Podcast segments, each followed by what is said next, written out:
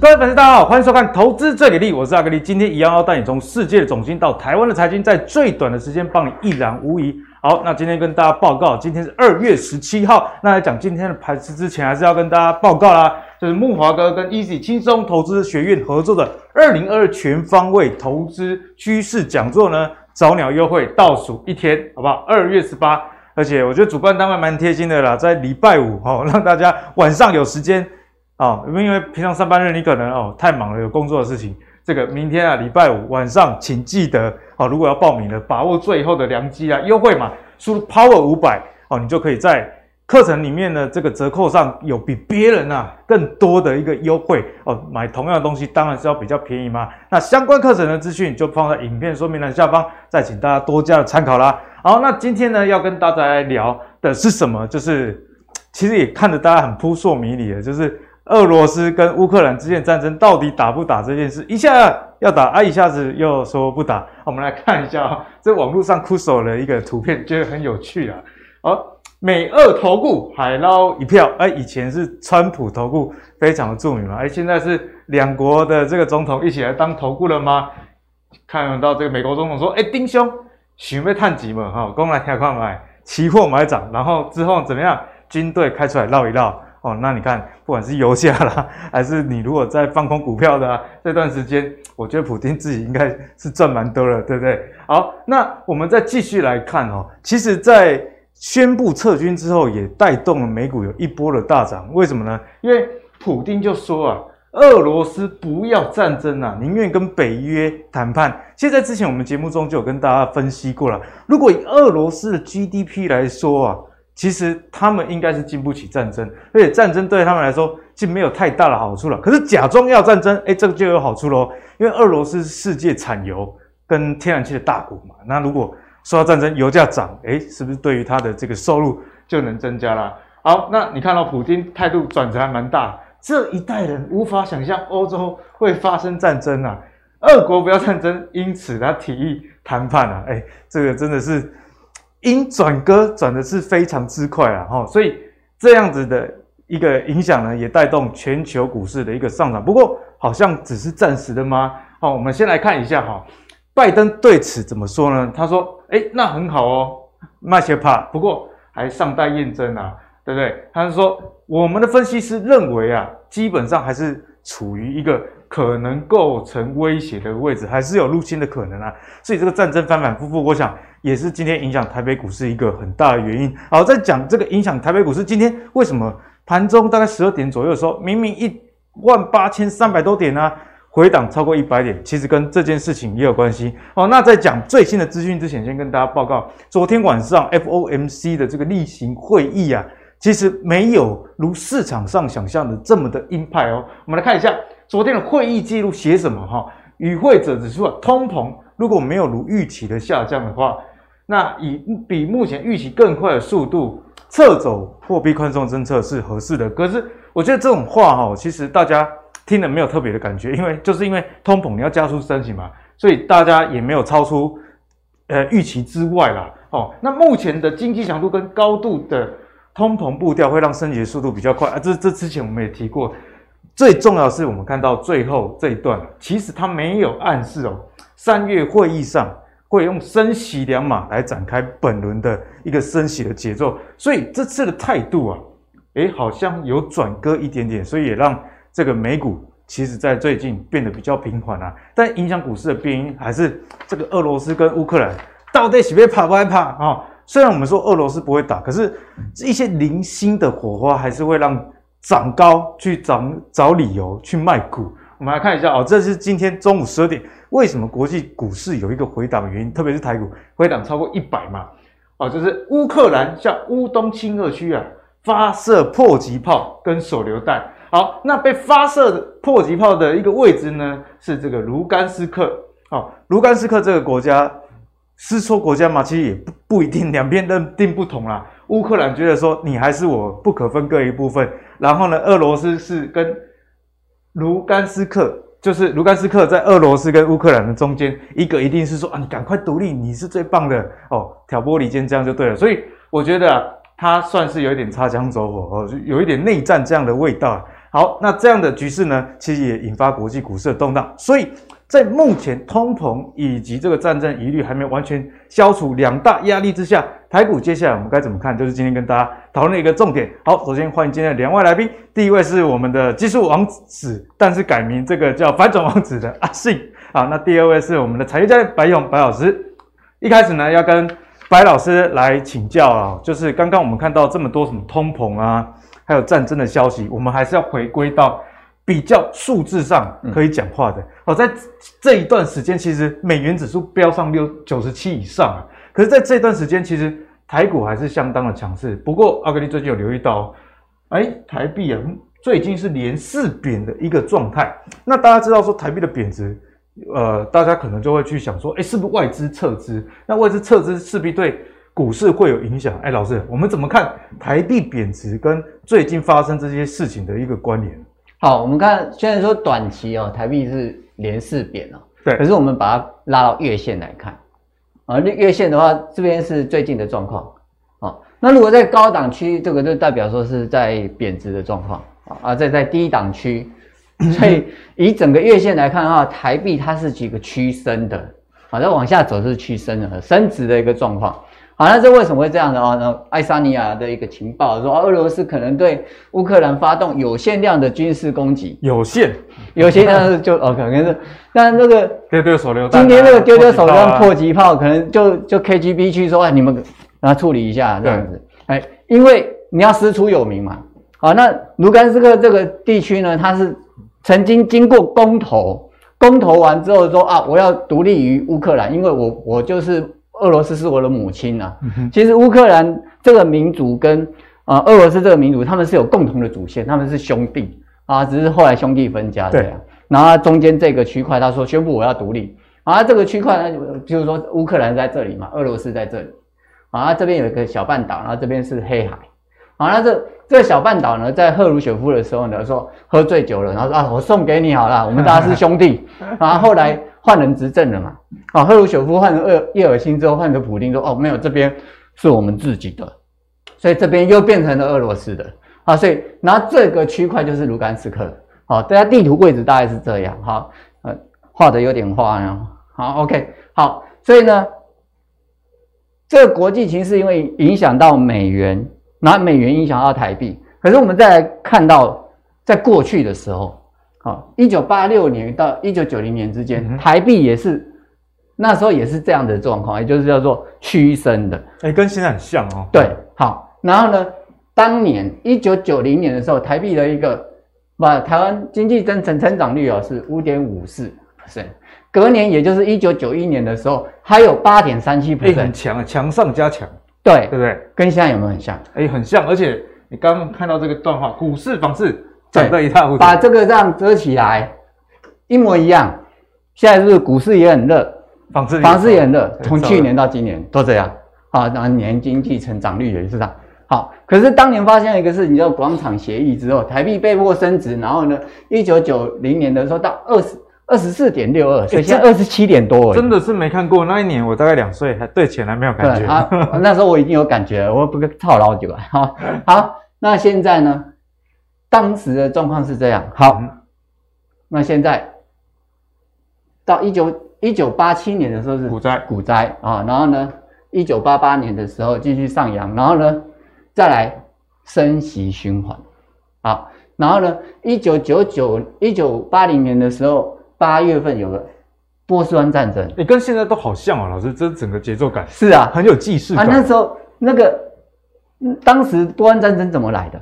就是这边是伊拉克嘛，啊，这边是波斯湾嘛，啊，这边有个科威特，哎、欸，跟现在一样，有一个人夹在中间。是啊，都产油，俄罗斯产油啊，那，科威特是关键港口啊，然后呢，这边是沙乌地阿拉伯嘛，啊，英国、美国在这边。后来伊拉克把科威特并掉了，然后大家说你不能并掉它，因为这样子美国在这边就没有一个棋子。好，所以呢，大家就去打啊，就把伊拉克打掉了，解放掉了，又又重新选总统了。OK，好，跟现在好像很像啊，只是现在也是为了有啊。当时的伊拉克有全球第三名的陆军，全球第三啊，这么夸张？全球第三名的陆军，嘿，第一名、第二名当然就是美苏两国了，那就第三名。哦，他的坦克部队很多，好，那飞机也都很厉害。好，这个一九九零年打仗的时候呢，跌到太夸张了。嘿，从一二六八二这个数字大家听过很多遍了。对，政府一万点。嘿，啊，太可怕了。这一万点的政府哦，啊，当时是这样的嘛，波斯湾战争，升息，油价，当时油价一百多块啊，而现在呢？九十几块，好，最近回接近哈，有点接近啊。然后呢，也有也有一些专家看说，这一波的油价也有可能到一万，是一百多块。好，那这是当时的一个涨幅在这里，这个是现在。哎，这斜率好像啊，老师。对啊，啊，那这是月 K 线啊。听你这样讲一讲，回去都想把股票卖了。没有，还没有一个一个。moment 呢这两个还没发生嘛？最重要可能还是在战争了，战争希望不要发生。是因为战争一定又会再驱动油价嗯啊，然后呢，那个升息才能够抑制通膨嘛。对啊啊，就一个一连串的循环关系啊，所以现在也在通膨当中。那这些都是准备要发生，准备要发生。那如果三者都发生？那股市回档压力就很大，很大。对，那这个回档不是台湾不好，因为我们刚才看到一九九一年经济成长率还是八点多 percent，被世界拖累，对不对？对，那最主要是其他的市场它会做相对应的资金的一个转换，嗯哼，啊，而不是台湾不好嘛，是大家不好。对，啊，现在有没有可能会这样？好，那再来完了之后，实际上股市还是趋涨的居多了。也就是说，当发生这些新现象的时候，我们怎么去做防御？留得青山在，然后等到回档出来的时候，哎，我们又可以去做低阶的动作，价值型投资可以跑出来啊！这个历史会不会重演？就这些事情什么时候发生？好，那老师现在建议是不是就是说，大家风险意识其实要蛮强，不要满手的股票 all in，对不对？对，而而且今年会跟去年不一样的地方就是当冲。放掉了，不要再做 放的，不要再执着了。真的，好像航运股啊，什么什么什么，都回归到一个基本的投资的理性面，会是相对比较好的。现在当冲的话，大概是往下冲这样的感觉啦。往往下冲也不一定能做哦。对，因为呃又被打倒了。一下就对啊，好像今天的一个长荣航，昨天华航龙龙券比一环提高，嗯、今天华航长隆行就直接。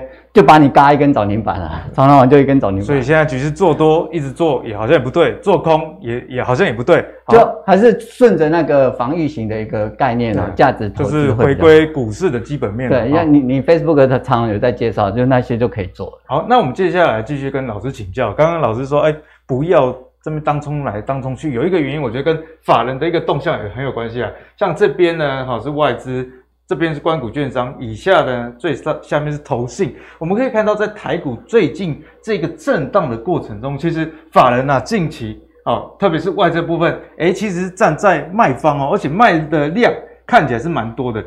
不过本土的法人跟券商啊拢背起来，所以目前啊看起来是土洋对坐，外资在绕跑啦，可是内资哎让大家嘛是呵继续的抢进啊。所以老师，如果我们从筹码上来看啊。我们可以有什么样的一个思考？那外资这两三年哦，他们都还是站在比较卖方。哎，其实已经连卖，二零二零也卖嘛，二零二一也卖，今年也卖，是大家已经见怪不怪的感觉。然后他们在卖的同时，他们因为其实过去这几年他们买很多了，对啊，所以连卖两年下来的时候，你去看外资持股啊，还是很高哎。然后台积联电他们都还是持股很高。哦，可能我本来买这个一一千亿啊，假设、嗯、啊市值变到一千三啊，所以这几年我卖了两百多亿，嗯，可是我其实拥有的市值可能还是比之前要高。对他们来讲叫做获利了结，嗯哼，尤其我们现在是一万一万八千的嘛，啊，这这个当然是获利了结的一个一个部分啊，然后再来就是他们一个整个本土的一个资金的挪移。好，那些养老基金，他们还是要赎回啊，啊，这是会有这样的状况，所以说他们的卖卖超哦，不代表说看不好台湾，而是属于一个他们一个资产配置的状况，同时他们还有在期指做放空嘛，两两边赚啊，这样子就已经有赚到钱了，因为目的是赚钱嘛，怎么样的赚法，赚长的赚短的，对他们来讲这是资金的配置，是，可是投信以及自营商甚至关股的部分，他们就真的要爱台湾。爱台湾，对，因为投信来讲，它第一个都不能像外资一样这样两面做嘛。对，啊，再来的话，它顶多就是发发认授权证这样子来去做相对的避险而已。可是他们，我募了一个资金，不不，就算是 ETF，我就是要买多少成的的股票在这个。你总不能募了钱都留在自己手上？啊、募了之后做定存还不够人家的报、嗯、那个报酬率啊。所以说内资啊啊，不管是主力大户或者说是投信自营商，他们的一个方式还是偏向于说台股的价值啊，去投资这个未来。所以我们如果说操作来讲的话，还是要看投信的一个操作模式。好，所以我们就来请教老师，投信的操作我们到底该怎么跟呢、啊？而我们观察这最近这两三年哦，其实投信的一个基金经理人的一个绩效，对，比我我那时候刚入行的时候还要好。哎，去年我记得这个台股星光啊，跟统一他们的这个。科技相关的基金，哎，那涨幅吓死人呢！对啊，像我们我二十几岁到三十几岁的时候是言必称外资，有外资就是神了，外资就是赞。对，但这两三年不一样哎，投信买超的，它的它的一个报酬率都相对比较好，这我们看好，所以我们去研究了投信基金经理人啊，他们最近做的是哪些改变？嗯，好的，以前我们在讲啊，投信都做短的啊，就是大型的散户啊，怎么样？好，在 ETF 发行状况下的时候，那再加上现在一个基金的一个。大家对于这个投资基金哦，这件事情变成比较观念比较开放，你们都有在常爱讲的时候就很棒。就一个就是长线投资的概念慢慢被推广出来。因为投信自己也发了很多 ETF 了。对啊，啊 ETF 大家都就抱长做定定存啊，做做存股的概念。好，所以他们绩效不好会被换掉，他们有绩效的压力哦。好，那为了要维持这个绩效，常常就是哦会追高杀低。那这个追高杀低就是做强势股。嗯哼。那做强势股的一个追高杀低，虽然它杀低，但是它没赔钱，因为它等于要破线出掉了，它是一个沿趋势涨的模式的时候破线出掉，涨我就一直买，短线上是短线上看是杀低，但是整个长线看它是获利了，获利了结。嗯、好，那在这样种种矛盾的时候呢，他们的操作习性有这样的状况。以下三点，第一个重视基本面，营收成长了，一一掉就。先调，特别是今年呐、啊，题材已经没什么用了。对啊，基本面只要有疑虑就砍。对啊，营营收有上来啊，一一掉下来就出掉。所以在当下看，你会猜它追高杀低。嗯哼，好，OK，好，再来专注在中小型的一个成长股，所以大型股都买了就不会动了，就没有影响力，而且呢，绩效无法突出出来，他们没有加薪的效果。啊，再来投信呢，这每年的三六九十二月会有个结账，所以做账行情，现在二月中。三月又要来，哎，快到喽！对啊，啊，那三月又有升息，然后美国又又又又有一些基金要卖掉，然后投信，所以呢，在二月中到三月中这一段期间，就真的是看投信的一个进出，就看投信表演这样子。对，因为他们要做账嘛。是啊，美国又要那个升息卖股票嘛，好，所以呢，跟跟着投信的一个操作模式呢，我们有几点，第一个就是挑中小型，要挑挑对股票，哎，第一步。他们忽然持股忽然大增，因为后面他们哦访谈公司啊什么样的状况，知道说哦营收可能准备要进来啊，不然怎么会突然大买？对啊，不然你今天是当诶，我访问你啊，你就说呃下个月我也不清楚，那这家公司好像怪怪的，哦，你也不会买的啦。对啊，对啊，对啊，然后所以大涨机会就会比较高一点。啊，第二个进进场的状况就投信连续两到三天哦买超，然后出场了，跌破月线就卖掉。好。好，那每年三六九十二月要结账，这结账之前会有做账行情，但是呢，有可能提早，所以呢，三月中以后呢，就没有什么做账行情了，就是要看是不是会不会结账。嗯哼，OK，好，这是我们的投信的一个操作模式是这样。OK，好，那我们谢谢这个白老师来帮我们解析啊。其实这投信呢，在这几年台股的影响力确实是非常巨大。那白老师也跟你讲了，就是关注一些你的自选股。那如果看到投信突然的买进，哦，那或许这个就是一个良机啊！记得不是只买一天哦，是要买好几天，或者是他们买的量够大。可是你买了也不是说 放着就没事了，因为你也知道投信赚了就跑嘛。所以跌破月线的时候，白老师也建议大家，哎，可以先走一趟啦。好，那接下来呢，就要来请教我们的反转王子阿信。反转不是说他的这个看法有问题，是他这个命比较强。我记得上上节目之后就上上礼拜大涨的时候，请你来开玩笑说反转，结果礼拜一大跌，就三百多点，就真的。可是今天这个时间点我觉得不错，因为盘中开高走低嘛，那你来刚好往上转啊，是吗？不是下下礼拜又要跌了？没有，不行这样，不行这样。好了，我们来看一下哦，最近啊，废的好像没有那么阴了，所以大摩小摩跟大家呼吁哦，他们在呼吁哦，乌二之间啊，这边要打不打，其实是一个买股的良机啦。他们建议有投资人应该要抓住时机逢低进场，因为他们觉得说高风险的资产大多已经经过这段时间以来，该跌的也跌了啦。啊，大家市场也有预期，就是说货币政策升息幅度一年四到七次，嗯、那三月最多哦，可能大家猜升息两码哦，这些好像都已经反映了。那再加上乌俄之间的这个争执，所以大摩小摩觉得，哎，现在反而是一个良机。那就来请教阿信啊，大摩小摩，我知道你最讨厌外资了啊，外资现在这样看哦，啊，你觉得认不认同？哎，其实我认同的。哎，其实你认同。其实，其实他这个讲法，我个人是认同的。我这样讲，就其实说，在这一次的乌俄战争，我认觉就是给他四个字，叫歹戏拖棚。歹戏拖棚。因为其实我这样讲，你觉得俄罗斯想要打吗？其实不想打了。谁想要战争？对，俄罗俄罗斯其实不想打。我这样讲哦，俄罗斯在这一件事情上面，其实他们主要是卖什么？卖天然气。嗯、那这一件事情的起因，就是在一条天然气管线，叫做北溪二号。北溪二号。好，阿信来帮大家长知识了。对，北溪二号就这一条天然气管线。好，那这一条天然气管线，它我这样讲，原本老旧的管线，它要通过乌克兰。所以乌克兰可以跟他收一些过境费、过路费之类的，一定要的，一定要收。好，那现在呢？这一条管线之后，它不用通过乌克兰了，它可以直接到欧洲那边去。那所以说，乌克兰是会很害怕说啊，我会不会被孤立起来？好，那这样问题来了。对，所以说，好，美国希不希望这一条管线？其实不希望。你是美国，你想说，哎、欸，奇怪，你为什么买天然气要找俄罗斯买？我美国也可以卖你啊。我还有更多的页岩油可以卖你，嗯、为什么你要找俄罗斯？所以其实美国对于这一条管线，它是之前啊，川普就有在制裁在这一条管线。所以说，我们看到现在，其实谁最想打？美国，美国最想打。看到现在，其实是反正是、欸、跟大家想的完全不一样啊。我我觉得看到现在，你反而谁最想打？谁是美国？美国巴不得你打，为什么？你只要打起来，刚好提到四个字哦，师出有名。我是不是可以制裁你这条管这条管线的？对，有有正当理由了。对，我有正当理由。你你现在没有什么理由，你要怎么去制裁他？所以不合理嘛。嗯。那如果说好，你假如说你美国你真的看到他们打起来了，好打起来，那我是不是可以名正言顺的来制裁你？对。那这样子的话，这一条俄罗斯这条天然管线，它没有办法送到欧洲去，那是不是反过头来，它可能就要依赖美国？所以美国其实他们真的是。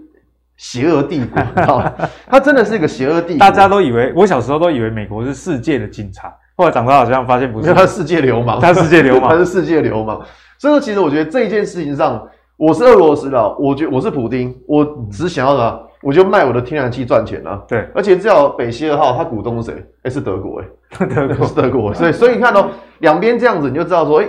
普丁他讲，我可以卖天然气赚钱，我干嘛跟你们打仗？嗯、打仗对我有什么好处？万一你把我这条天然气管线制裁了，请问一下，那我是不是赚不到钱了？对，好，所以说其实这件事情上，我个人就觉得说，就算真的打起来好了，我也会觉得是一个利空出尽的情况。利空出尽，我也会觉得是个利空，因为就是打起来，你会觉得说这种事情，除非美国自己下来参战，然后开始说把那个战线扩大，那那个另当别论。对，那个另当别论。但是如果就这两，就这件。俄罗斯跟乌克兰的这个东西情况之下，我觉得就算打起来，其实市场上早就已经先反应，就是呛家居多而已啦，哈。对了，就是小孩子们吵吵架嘛，对不对？好了，我们来看一下，那回到台股，回到台股，对，因为刚刚稍微讲了一下历史，那这我们这这一天嘛，就是开打，开要要想说要开打这样子，然后呢，当当时他们讲一个日期是什么？二月十六号嘛。哪有人家打架说，我二月几号要打你，还哎、欸，我我先跟你预告喽，我明天要打你哦，还让你时间准备，神经病嘛，对不对？我要打你，我还跟你预告，对不对？所以看你在这一天，这一天是二月十六号，然后就是尾盘突然给你杀下来，嗯、大家想说哇，是不是要开打？然后结果很紧张，很紧张。当天下午，俄罗斯都说，哎、欸，没有，那个我只是演习而已。隔天跳空上涨，大家想说利息在搞他整下有对了。嗯、所以说，其实，在这一件事情上，我觉得说。呃，为什么这一天会跳空上涨？就是因为没事了嘛，大家想说没事了嘛，放松了，放松了。好，那到了今天盘中呢？诶，刚提到乌克兰又发射了一些迫击炮啊什么之类的，对。可是那个东西你，你你去想一下，合理吗？现在是俄罗斯跟乌克兰谁比较强？俄罗斯啊，对啊，你弱的你自己去发炮打人家，你是讨个怕一点。所以这个你就知道这个。觉得有刚刚看到网络上有人说这是内战嘛，所以我觉得这东西就是不合理，它就比较不不像是刚刚所谓的俄罗斯跟乌克兰的战争，嗯、这个是乌克兰之间的战争，家务事啦，他们自己家务事。对，所以说我觉得像今天呃在中午的时候，基本上是十一点多的时候，嗯、因为这个图盘中做的嘛，它还没掉下来。它中间是有杀了很大一段，然后回落一百点左右。哎、欸，对，小道球也开始杀，美国也开始杀，所以我觉得这一件事情上，我的想法真的是觉得说，就是一个家务事，不会把它看得太严重。嗯、好，那讲到这边来之后，大家我相信一定还会有人会担心，就是说到底这个盘可不可以做？对，我觉得大家很关心最关键的问题，就是我听完你这些讲了之后，哎、欸，那这个盘到底还可不可以做？其实我给大家一个一个想法，就是不管你看到任何的新闻，或是看到任何就是。联准会也好，俄罗斯也好，反正谁都好。那反正我们就是回到现行来看，在之前，我记得在上次上个礼拜的节目上，我跟大家讲，我说这个低点不要破，我说这个反弹的势都不会变，还没结束，都不会结束。对，好，那我们现在看到这个地方，这个地方就是俄罗斯跟乌克兰一个利空出尽的事情，而且算是蛮大的利空啊。哎，对，算还蛮大的利空。所以说，短线上来说，你就看这个位置，我们把这个位置。不要破，嗯，标准拉高，哦、对，对，把标准拉高了。所以说，你看嘛，如果这个位置没有破，其实对于市场上面的一些消息，你就不会去想太多。嗯、你不要因为消息怎么样，那你就把自己吓得半死，或者说啊，什么战争会不会开打啊之类的，或是美国会不会升息啊？我跟大家，我跟各位讲，你在今年一定会看到非常多真真假假，假假真真。对，你看这你看不完，所以你就回到现行来看，你就回到现行来看，现行怎么走，你就是。用什么样的方式来应对，这样就好了。那如果这个位置跌破会怎么样呢？不会怎么样，其实也不会怎么样嘛，对不对？对 不对？我就知道就跌嘛，对不对？但是你看到，如果这个位置跌破，啊，就麦当劳就出来了，对，就是这边一个 M 头就出来了。所以说，其实短线上来说，我个人的操作就是，只要这个位置还没有跌破之前，反正我都是在找机会嘛。还没有要撤军，对。那如果说这个位置假如真的带量跌破的话，那可能就是就撤军了，手上的部位就要先开始出掉，然后或者是你可能要转为就是一种放空的情况了。嗯、就是我会去做这样思考，因为我觉得大家这个市场，你不要去想说就是到底会怎么样，或发生什么事情，不知道。那你你要做的只有就是你去想一下，当。事情发生的时候，你该去做什么样的应对？我觉得这样比较重要。对，那相信呢，阿信刚刚这样跟大家讲啊，你就知道说支撑要做好就对了啦。好，那继续请教一下阿信哦，就是我们刚刚讲到俄乌之间要打不打啦。好，那不管他们打不打，我们还是要回归到你说的哦，大盘你就看防守点对有没有跌破再说。嗯、那这段时间呢，如果真的还还没有撤军的话，你说还没有撤军？哪一些股票是留撤军就是说买胜啊，歪胜高点啊？我想说现在有要撤军吗？跌破你自己撤军哦，对不对？你不是叫大家撤军？对，好，所以如果没有要撤军，那要进攻哪一些族群？在这段时间，你觉得是比较适合？还记不记得我在上礼拜的节目，我跟大家讲说看谁看投信？对，我在上礼拜的时候我就跟大家说你要看投信，为什么？因为每一次的低点呢，其实都是投信买上来的。哎，最近。这这一阵子看起来确实是这样，个股也是一样。就是以前我们叫外资爸爸，现在叫头，下叫爷爷。他这最近比较准。那好像讲说，因为每一次的低点都是从都是投信买上来了，所以你当然会去看一下说投信到底买了什么标的。嗯、OK，好，我们是看这个近十日的标的。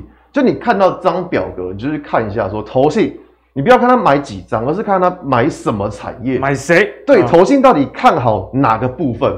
好，你看这张表格，那。我们都先不管股票名称，我们都先看产业就好了。嗯，产业面好，你看最多的有谁？伺服器，伺服器很多吧？哎、欸，不管是连接线、散热、PCB，都是跟伺服器相关的在买哦。对，然后还有谁？最近很强的，这样这张表格是昨天，是我昨天又做出来，像旗宏，旗宏今天就拉到快拉到涨停板。然后像今天还有谁？记忆体，记忆体像华邦电，今天也很强。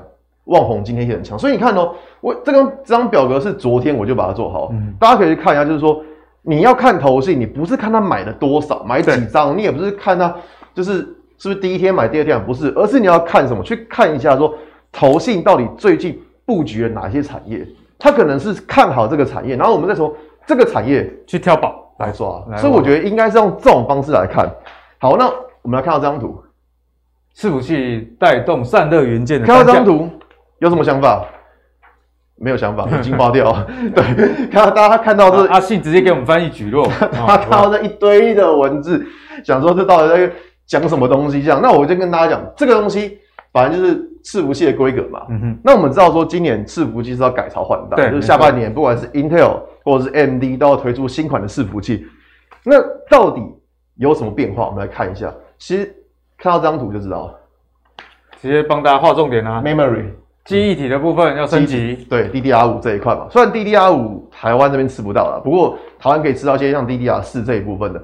再来 PCIe 这是什么？它跟传输速度带宽有关系，所以它影响到什么？新一代的传输的速度，对，就是 PCB，就是 PCB。那再来什么？TDP 这个叫什么？耗能。你运算速度加快。你需不需要散热？我们看起来这个瓦数越来越大。你看瓦数，你看原本是七十到二零五，现在到多少？现在已经紧绷啊，三百五了。所以你需不需要散热？需要，需要。所以你看为什么投信刚刚买什么散热？嗯哼，买什么记忆体？其实都是有逻辑的，对，都是有逻辑。就是你看，它其实都围绕在这个伺服器里面来买。嗯哼，好，那我们知道这个东西之后，再来我们继续往下看。对。所以说，我们来看一下。那我们看完投信买的标的之后，我们还是要回到现行来看。那现行这边要怎么看呢？我们来看一下喔，像这一张是大盘的日线图，我们可以看到大盘在这边跌下来之后，它反弹到这一条二十四的均线，有一点站不上，就是像今天站上又被打下来。所以说我们在选股的时候，我会选择相对比大盘强的标的。对，什么叫相对比大盘强？大盘站不上这条均线，所以我们就来看有站上这条均线的股票有谁啊？好不好？好像第一个双红，双红这张表格是元大投顾的，像散热有这么多，有双红、超重、泰硕、奇红、红准、建准。那你要怎么看这张表格呢？其实我来教大家怎么看。你要看这边，这边是什么？本益比，还有什么？EPS 的成长性、成长率。我们来看一下，这边有双位数成长有谁？双红十三点八，对，超重二十四点七，哦，蛮高的哦。再来什么？鸿准，红准不管它，它什么什么散热，不管它。见准，那因为它之它今年可能是是衰退的，所以说成长性有谁？就是双红、超重跟见准。好，那我们再来看，本一比这边谁比较低？哎、欸，超超重的成长性比双红还高。但你会发现，它本一比呢太高了，哎、欸，高了大概八倍，蛮多的，哎、欸，对，这蛮多的。所以说，你看它为什么？哎、欸，同样都是做伺服器，为什么双红红最近比较强，超重就不强？为什么投信买双红，投信就不买超重？就是刚刚白老师有提到价值面的一个问题。对，所以说这个东西，当然你你可以看不懂价值面没关系。但你总要看得懂表格吧？对，你可以看不懂价值，你比一比啦。对你，你看不懂价值是什么东西无所谓，但你起码看得懂表格，嗯、你只要数字看得懂就好。那再来，我们刚刚提到投信在布局什么？伺服器，双红、超众、泰硕，它是伺服器的。我们来看一下什么营收占比，谁最高？双红，双红最高，双红最高。对，所以说其实。为什么投信买超第一名或是双红？其实大家应该知道，就其实我这样讲，就是我们不用这样当投信去认识每一间公司，但是像这些资料都是免费的，你可以在网络上看到免费资料，你可以去看懂说法人他们在买股票的逻辑是什么，就朝这个朝这样逻辑来看。好，那我们看完基本面之后，我们来看一下双红的线图。其实双红的线图算很强哦，算很强啊，强到爆。对，大盘还要强。你看大盘，大盘它已经刚刚回到哪条线？二十四的均线。双红回到哪条线？它在这边的时候，乌俄战争的时候，它回到什么？才十日线而已。才十日线而已。所以我觉得它的回档幅度是明显比大盘要少非常多的。对，所以刚刚看到投信有买，大概也是合理。再来，我们来看到金项店，这个被遮住，这可以移掉吗？金项店的一个部分啊。对，金项店。好，那我刚刚提到，就在 PCIe 这一部分，它的伺服器板层数会增加。你看，原本二零一七这 Purity 这个从八到十二层，到现在几层？十六到二十啊。对，哎、欸，几乎倍增哎，八变十六。对啊，几乎倍增。你看到，所以说不管是 Intel 或像是谁，AMD 都一样，板层数是倍增的。对，好，所以说我们来看一下，它就是跟刚刚我们讲的 PCIe 有关系。那我们来看一下说它的线型。刚刚大盘有没有跌破这一条二十四的均线？有，金像电有没有破？撑着，撑着，撑着。对，所以你看到，就是我们从这样子来看，就知道，哎，哪些股票可能会比较有投性的买盘，嗯、哪些股票比大盘强势。所以我们在选股的时候，其实一开始你一定是看一下现行，看下筹码。但是其实我们在看投信的筹码的时候，你应该是去把它推敲，到底哪些产业是共同的。嗯、我觉得，不好意思，看懂这个大方向蛮重要的。对，我觉得你要看得懂大方向，你把大方向抓住之后，你再来看细项。当然一定会有一些就是很奇妙的族群突然冒出来，对，但这我们没有办法掌握。只是说，你就是从投信的买超去看一下，说他们到底看好什么样的产业，什么样的族群，你再从这个族群里面去抓一些哪些股票。哎，是线型比较强的，嗯、再来就像一层层推销，不然一千七百档股票，你有办法每一档都研究吗？不太可能啊，不太对，对，所以说这个东西我们继续往下看。好，看到谁？星星，星星也是这个窄板的部分，他做 ABF 窄板。那为什么会看到它呢？我这样讲，MD 在去年的伺服器其实并不好，为什么？因为缺 ABF 窄板，所以 MD 在我还记得在今年过年的时候，他们就有提到，他说今年的伺服器不会太差。会非常好，为什么？因为他们已经先把 ABF 载板的产能全部先报下来，先交出来，去不要再发生去年的事情。哎、欸，对，就是你把东西先交出来，其他都不用说了嘛，对不对？东西给我，一切好谈这样子。好，所以你看哦，像刚刚大盘它有跌破了这一条二十四的均线，错但欣兴有没有跌破？欸、没有哎、欸，没有，没有。而且你看哦，像这个缺口地方已经回补了。昨天星星是直接跳空站上。所以说，像这种股票，其实短线上你要看的东西就是说，股价它不能够再跌破这个缺口。那只要不跌破这个缺口，这边就算是一个突破成功的案例，大概是这样子。好，那阿信呢也从这个产业面来给大家很精彩的一个解析啦。伺服器这个不管乌二之间有没有开打，升息与否，现在大家不管是元宇宙还是你有事没事，音乐也往那个网络上丢，照片也往网络上丢。哦，伺服器的需求只会有增无减啊，所以我们刚刚也看到阿信帮大家整理了，投信买了很多股票，可是如果你找共通点，诶，表面上好像是连接器啊，然后这个 PCB 不同的产业，但你细究一下他们大方向，诶，就跟伺服器的改朝换代，不管是 Intel 还是 AMD 都有非常非常直接的关系。好，那大家就最近往伺服器方面多加去看，阿格力也蛮认同这样的一个方向啊。好，接下来呢要跟。白老师，我们的产业教练来喝喝他的签稿这里哈。之前呢，我们有聊到这个快充族群，白老师也有跟我们分享 PD 啊这一块快速充电的一个状况。好，那我们现在继续请教白老师最新的一个消息了，欧洲要统一充电规格哦，要拼年底前过关，而且这个涵盖的范围扩大，不管是笔电、键盘啊相关的产品，通通都要涵盖啊。那当当然了，Apple 它自己一定是要抗议的嘛。不然他 Lightning 线没有办法赚钱。啊、我这个线我只想自己赚，不想要给别人赚。哦，而且除了我们刚刚讲到这个笔电跟键盘以外，还有一个更远一点点的，不过也没有几年后了啦。二零二五年呢，这个无线充电装置也希望把它统一起来。所以在这样子的消息之下，我们该怎么样看快充这个族群？毕竟啊，先前也是股价有所反应的。好，我们看到其实全球就三大市场在。发酵，一个就是这是美国啊，北美区，啊、这是欧盟，然后另外是中国。好，这三个呢，它现在都要统一这样子的一个统一规格啊，充电都是 Type C 啊之类的。对，环保嘛，永续嘛，啊，然后不要每次换手机就换线，这个会有一些电子垃圾啊。全球电子垃圾最多的地区就是。美国，美国啊，因为他们每一个用的就是一套，就是在那里了，然后线材很多啊。那当然，因为以前是大量中国制造的便宜的，嗯哼，啊，现在呢，这没有什么很通了，所以呢，他们现在想说，那是不是我手机啊，价格不变，但是我就不送线了？哎，也可以多赚一点啊。那那就是少环保，我又多赚钱。对啊，然后再加上这个无线啊，或者是充电的状况呢，都开始在推行。但是呢，有一个状况，规格。啊，所以他们要制定规格的时候，从无到有的产业呢，就会先有它的一个商机。我觉得，我觉得这对消费者也很重要。我家 Lighting 线啊，Type C 啊，Micro USB，那线一大堆，烦都烦死了。对啊，像以前以前电脑的时候有荧幕，然后主机再这样键盘，然后也是线一堆。后来现在都整合在一起。对，所以 All in One 是个趋势，不管是在晶片的一个 All in One，或者是说这些连接器，连接器都是。会有这样的一个状况。好，那如果中国跟欧盟现在也都要制定统一规格的时候呢，就有一些公司它就有利基可图了。我们再来看是谁，比如说你看这个加加必奇啊，它在这统一这个规格的时候，我们看外资，我们刚刚有外资不都是在卖超吗？对啊，买好凶啊，红柱都是在买啊。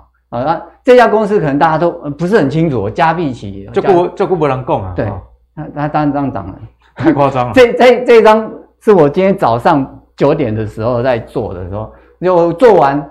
涨一半啊，然后后来就变涨停板了啊。当然，明天能不能去追这个还是一样，它回归回来，就是说它这个买超的目的在哪里？嗯、如果它这个规格过了，然后再来就是苹果开始大量的，就是因为它是做连接器的嘛，对，那改规的时候用到它的，那它这个营收的状况就会跑出来了。然后另外一个就是伟诠电 USB PD 的一个就是无线。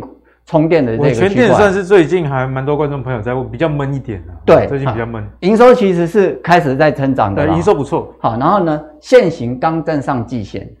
好，同时呢，外资开始有在慢慢买了，这个就是属于叫做准备要发动攻击的样子。啊，刚刚加必奇已经上来了，那、嗯、我们从加必奇的这种想法呢去想，那伟诠电会不会也有机会？你看它的一个去年整年的年营收成长是三十七点五 percent，是历史新高。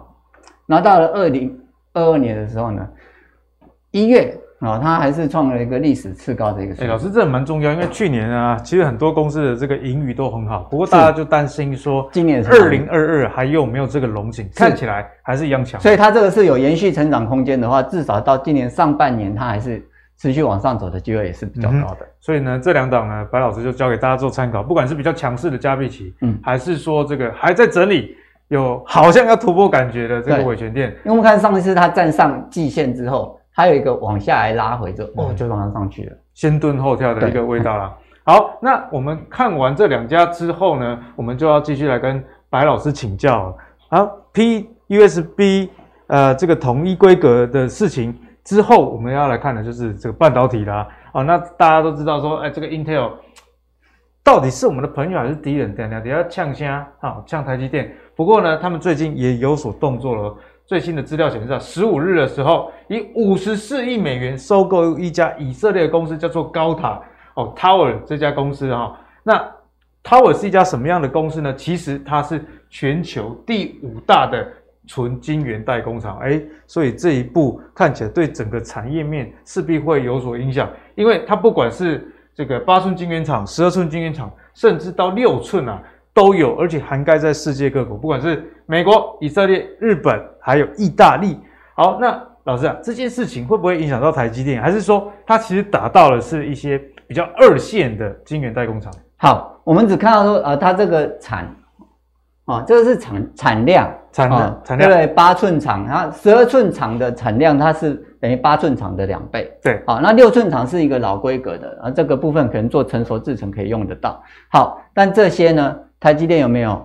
不只有，还比它还多啊！那半导体保护主义啊，这个是会现在慢慢去推，包括欧欧洲，包括美国啊，甚至亚洲的。所以环球金之前并购失败，其实就是被阻挡的嘛。对，对不对？其实中国过了嘛，但是世创是德国的。那德国现在想说，原本我这样经营的时候，觉得哎，没什么赚钱啊，有人要买就卖一卖，对不对？好，那他也跟。德国政府报备了，所以才开始谈嘛。对，结果现在发现，世创发现，哎，怎么越卖越好？哎，哦，卖别人当时谈的价格好像太低了，哦，那这样怎么办呢？又不能反悔，反悔要给违约金嘛，就就被靠政府来处理了。对，政府就出来就说，我就啊，这个事情我们就政府说不要的哦，反垄断，不是我不卖你哦。对啊，因为欧盟它就推了一个晶片法案嘛，啊，晶片的最上游就是矽晶圆。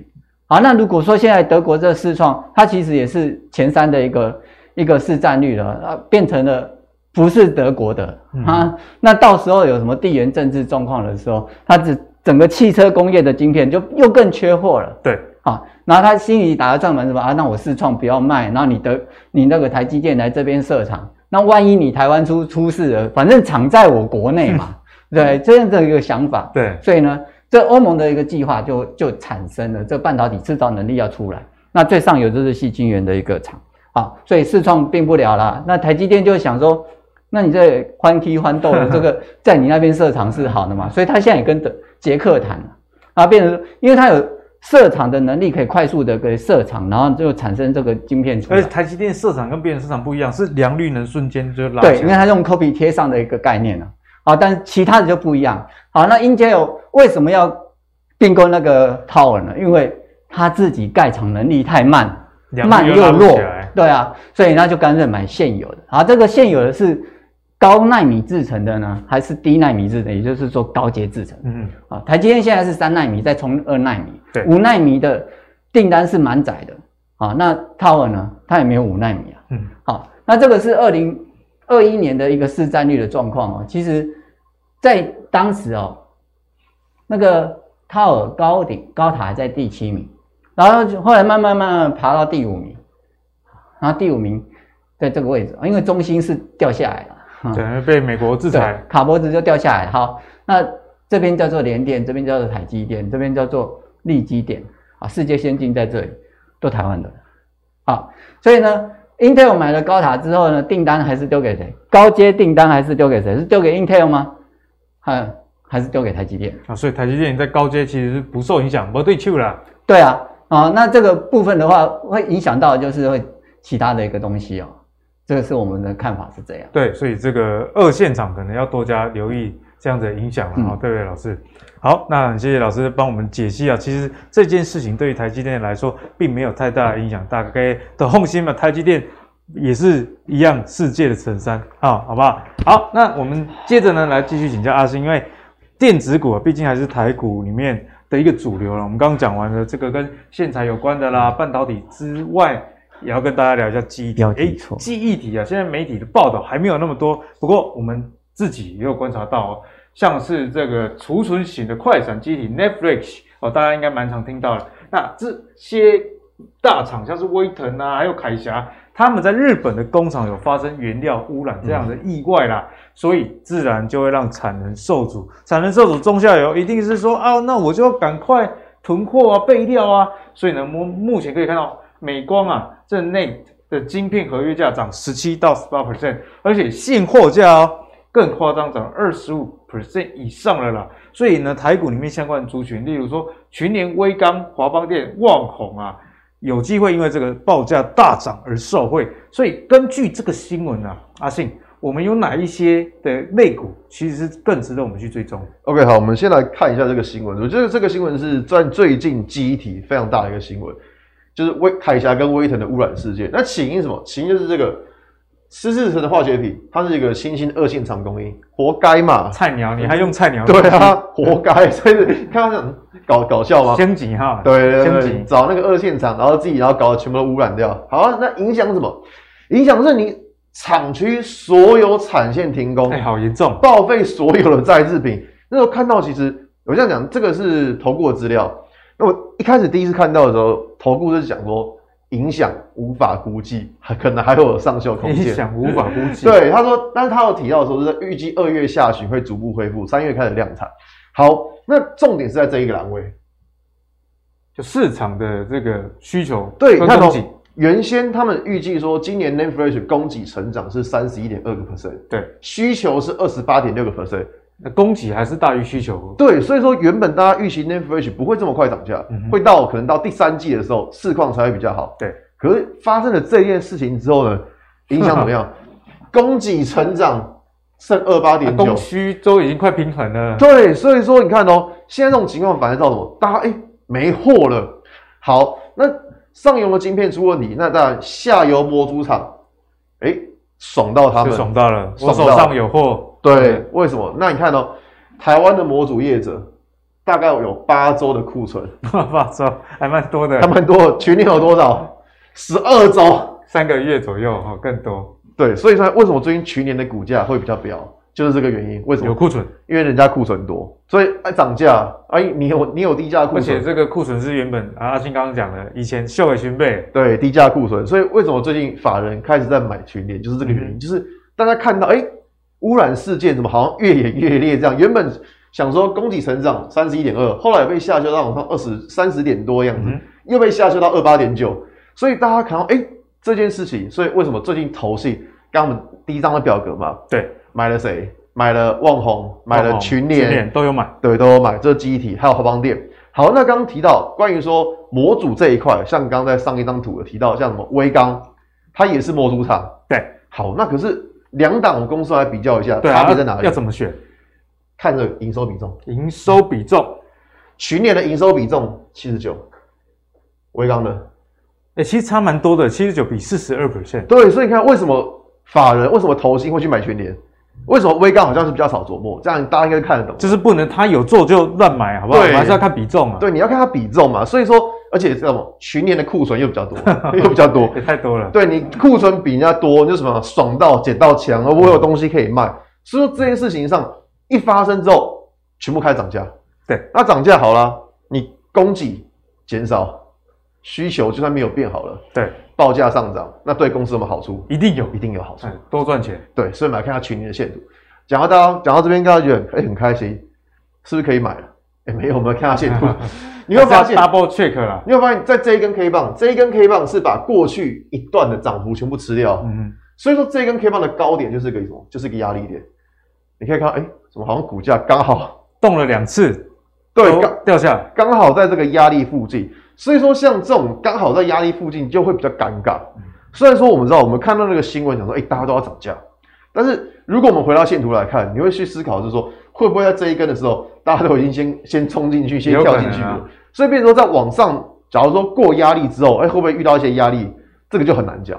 所以说，以去年的线图来说，呃，我这样讲，以基本面来说啦，以整个产业基本面来说，其实去年我觉得没有什么太大问题。OK，因为库存多，然后比重也高。对，但是如果你是看短线的一些技术面的话，你要留意的就是关于说这一条压力线，现在股价刚好在这个位置，而且这边其实也套牢蛮多人的哈。对啊，这边是很很大的套牢区，很大的套牢区，量很大。你看这边量根本还没出来。嗯哼。所以我觉得说，在操作群联这一档股票，就是你要留意的是这个套牢区的位置。好啊，那我们讲到记忆体，其实我觉得有一档股票来看一下，美光。美光刚有提到美光嘛，在我们看个股的时候，我觉得有个蛮重要的观念，就是说你去看一下。国外哪些公司股价强势？就我们眼界要放在全世界啊。对，你是你不要只在台湾，你要打什么？打世界杯。好，那我这样讲，就是说，其实在这个选股，我个人觉得蛮好用的。嗯、像一开始我跟大家介绍关于说投信最近买了谁？对。那除了那个方法之外呢，我也会去看一下最近谁的股价是比较强的。那我们看美光，这是美光的月线图。哎、欸，其实费城半导体在今年以来跌的也蛮凶的，跌的密密麻麻，它就跟人家不一样。对，但是你看美光怎么样？它几乎几乎是已经要创新高了，所以以股价来说，它是相对强势。嗯、那当然，美光丢出来的一些财财务报告也是真的很漂亮，没话讲，毛利率连续成长，营收也是持续成长。美美光丢出来的加上最近这个消息，对，它一开看到第一件事情，美光都说涨价。好，其实我跟大家讲。美光先开第一枪说涨价，你觉得剩下三星会不会跟着来？一定会啊！海力士会，跟着来，跟着来。对，所以说其实这个就是一种连锁效应。现在投信看到这个东西，它可能会变成是一个什么连锁效应的情况，嗯、就是大家都来涨价。好，那看到记忆体的部分，其实理论上应该看南亚科啦，但是我觉得南亚科股性很差，所以说，所以说我们来看一下旺宏好了。旺宏，就我觉得旺宏是做 No Bridge，就。我觉得旺宏现形很有趣，从二零二零年开始跌最惨的时候，有发现这个这张是周线图，嗯哼，长期长期下来，股价都守住下方这一条均线，均线跌跌到这里的时候，每次都撑住哦。对，所以说你看到，如果这边画一条线好了，哎呦，收敛哦，对，收敛的感觉，一直收敛感觉，对不对？对，所以说，其实在呃整个记忆体来说的话，我会比较着重在看一下像这种就是。之前它已经收敛很久了，然后现在也有撑住下方均线，像这种像这种收敛的形态，就是等待说，哎，股价有没有办法可以带量攻过去？那这样的话，它整个收敛三角形就会完成。所以目前看的话，如果基底的话，我会比较留意在旺宏的部分。对，因为就是三角收敛的话。阿信比较喜欢呐、啊，就顺势操作。好，如果大量突破的话，大家就可以多加了。啊，如果没突没突破就算了嘛，对不对？没突破就算了，很有阿信的风格。可是我觉得投资本来就是这样，没有什么一定发生的事。但没有，重点是你有没有做好产业研究，嗯，跟基本面还有技术面的确立啊。如果有，之后就听。因为我觉得这礼拜的记忆体实在太热了，嗯、就是到现在大家已经每个人都知道，原本一开始的时候还没有太多人知道，嗯、但到了现在，每个人都知道美光要涨价，每个人都知道那个凯霞跟威腾的污染事件，所以我觉得短线上有点太热。对，有时候股价你上啊，如果好消息大家都知道的时候，大家也要留意风险。对对对，这个部分。好，那最后呢，我们跟大家来分享的一个族群就是跟天上飞的关系，因为我们刚刚讲了太多都电子股了，有些观众、嗯、哦，这些。要生存啊，要转票、转票，还是要去的飞人机票啊？嗯、那我们来看一下啊边境的解封逐渐松绑，不管是之前的泰国，还是传出三月日本也要开始松绑了。那运价的部分其实还是一样维持在一个高档啊。我们来看一下哦，一月的营收，航空双雄华航哦，营收年增五十七 percent。然后呢，长荣航是年增也很高，五十九 percent。虽然是月减啊，不过其实这个还是一个正面的消息，因为毕竟十二月是一个旺季嘛，像美国这个圣诞节，那一月照理来说会比较淡一点。但是如果以年增率来看，诶，还是比去年强很多。所以阿信就要来跟你请教了，很多我们的观众朋友一定都有这个机票，呃，因为股价毕竟也入手比较亲民啊，二十几块。所以在这样的盘势下，你会建议大家这个飞机票继续持有吗？改成搭更更长途的机票吗？还是该下飞机？你还有什么更长途的机票？是想象说机票能变之前的船票吗？对，很多人心里想的应该是这件事。不过我觉得有难度诶、欸，有难度，有难度诶、欸，因为我觉得航运就是一个天时地利人和，就天时刚好遇到疫情嘛。然后地利这种塞港嘛，嗯、人和什么大家感染嘛，所以说天时地利人和这样子。那可是飞机，你说会塞吗？